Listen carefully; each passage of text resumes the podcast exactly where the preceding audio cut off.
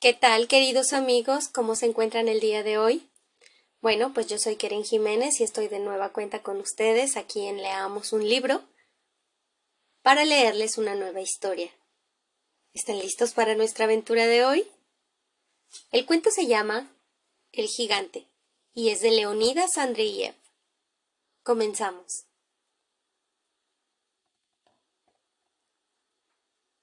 Ha venido el gigante el gigante grande, grande, tan grande, tan grande, y tan bobo ese gigante.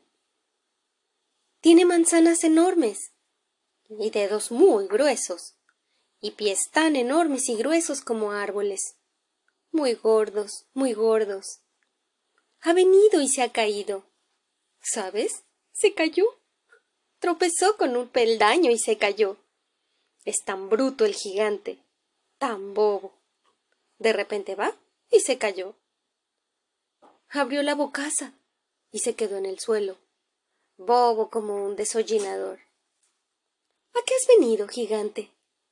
Vete, vete, gigante. Mi Pepín es tan dulce y gentil. Se abraza tan cariñosamente a su mamá contra el corazón de su mamaíta. Es tan bueno y cariñoso. Sus ojos son tan dulces y tan claros que todo el mundo le quiere. Tiene una naricita monísima y no hace tonterías. Antes corría, gritaba, montaba a caballo. Has de saber, gigante, que Pepín tenía un caballo. Un lindo caballo grande, con su cola. Pepín monta a caballo y se va lejos, lejos, al bosque, al río. ¿Y en el río? ¿No lo sabes, gigante? Hay pececitos. No, tú no lo sabes, porque eres un bruto. Pero Pepín sí que lo sabe. Pececitos lindos. El sol ilumina el agua y los pececitos juegan, tan lindos, tan lindos y ligeros.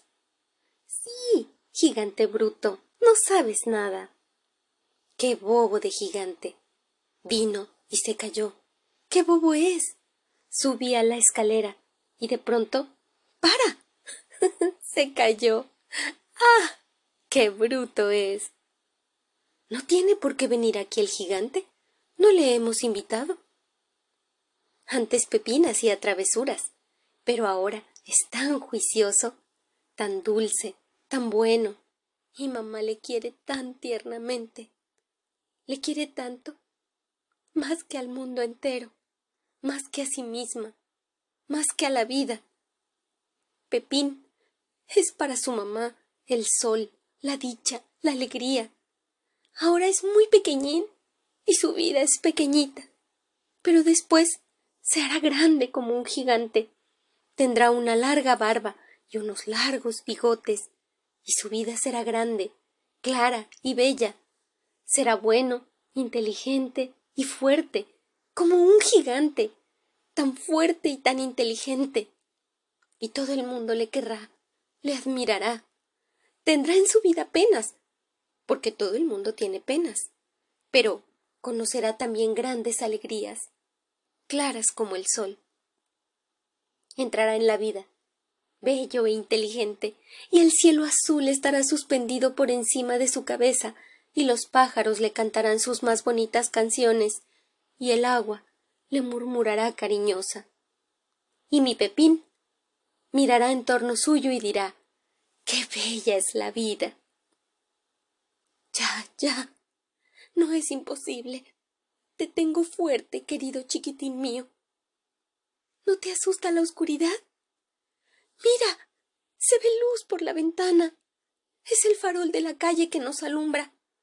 Es tan bobo ese farol se está derecho y alumbra. También a nosotros nos da un poco de luz. Él dice Vaya, no hay luz en esa casa. Les voy a alumbrar un poco. Es tan bobo ese alto farol. Mañana nos alumbrará también. Mañana. Dios mío, Dios mío.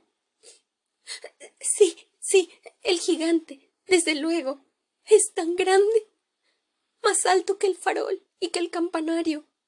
Y vino y se cayó. ¡Ah, qué bobo eres, gigante! Es que no veías el escalón. Yo miraba a lo alto y no vi el escalón, responde el gigante con voz de bajo profundo. Yo miraba a lo alto. ¡Ah, qué bruto eres, gigante! Es mejor mirar abajo. Así hubieras visto el escalón. Mira mi Pepín, gigante. Es tan guapo, tan inteligente. Será todavía. Mira mi Pepín gigante.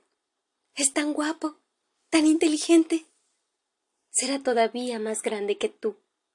Dará unos pasos enormes. Caminará a través de la ciudad, sobre los bosques y las montañas. Será fuerte y valiente. No temerá nada, absolutamente nada. Caminará a través de los ríos. Todos le mirarán con la boca abierta, tan bobos. Y él atravesará los ríos. Su vida será tan grande, tan bella y clara, y el sol brillará sobre su cabeza, el dulce sol, tan lindo. Desde la mañana brillará el dulce sol.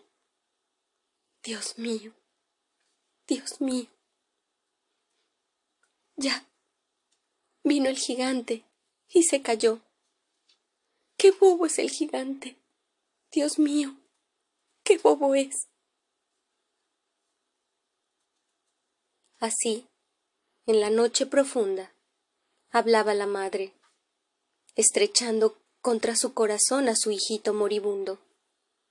Paseaba con él por la habitación débilmente iluminada por el farol y hablaba sin cesar. Y en la habitación contigua se oía al padre llorar.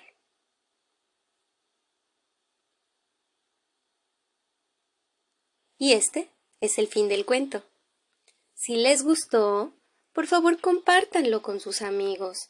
Déjenme un comentario, déjenme saber de dónde son, de dónde me escuchan. Y bueno, pues los espero aquí en nuestro siguiente episodio para viajar a otros mundos, sin movernos de aquí. Adiós.